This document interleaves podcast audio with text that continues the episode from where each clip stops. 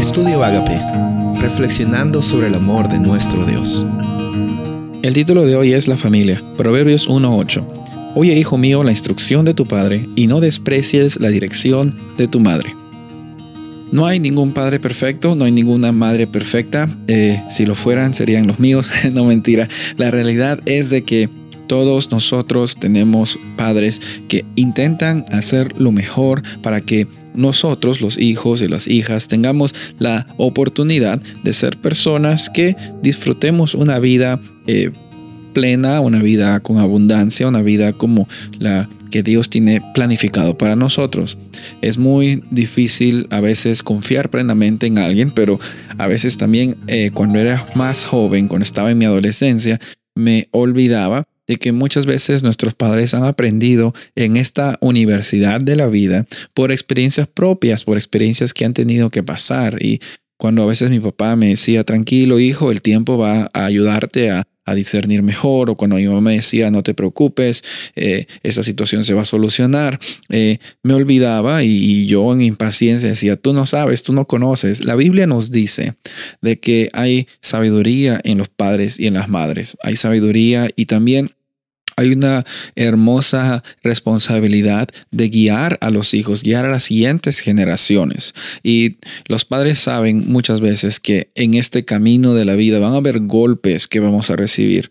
Eh, no va a haber momento en nuestra vida que tú y yo vamos a dejar de aprender. Siempre estamos aprendiendo. El que deja de aprender se estanca y si te estancas no vas a poder crecer en el gran potencial que Dios tiene para tu vida. Eh, más que las escuelas primarias, secundaria, la universidad en la que hayas ido, eh, estamos viviendo la escuela de la vida. Y Dios permite que en la escuela de la vida existan situaciones que Él eh, nos muestre lecciones que pueden ayudarnos a tener una vida más llena, más plena, con propósito y con la oportunidad de que muchos conozcan de Él.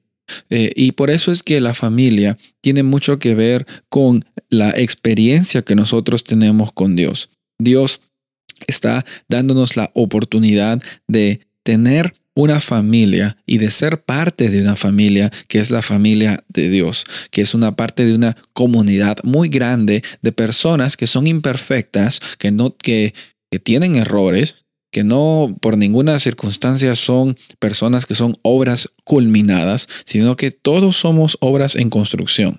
Y todos como parte de la familia de Dios Estamos para tener comunicación adecuada que nos edifiquen los unos a los otros. No estar criticando, no estar sintiéndonos mejores que los demás. Dios no hace diferencia de personas. Hay bastantes historias en la Biblia y historias que Jesús contó como parábolas que ilustran de que nunca se ha tratado acerca de lo que tú has puesto en la mesa para llegar a ser llamado hijo de Dios. Así como el apóstol Juan dice, mirad qué amor nos ha dado el Padre. El amor del Padre es lo que nosotros recibimos y gracias al amor del Padre es que somos llamados hijos de Dios.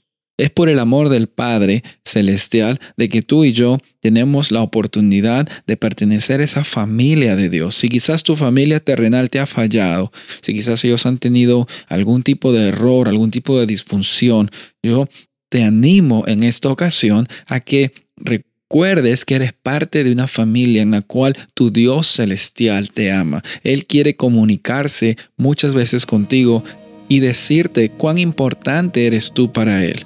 Él quiere demostrarte también de que Él tiene un plan para tu vida y todo lo que hace en tu vida y todo lo que sucede, si lo entregas a Él, si dejas que Él forme y te forme y que te guíe en cada momento, todo lo que Él hace es para tu bien, para que tengas esa vida que tanto has anhelado tener, pero que solo Él te la puede dar. Soy el pastor Rubén Casabona y deseo que tengas un día bendecido.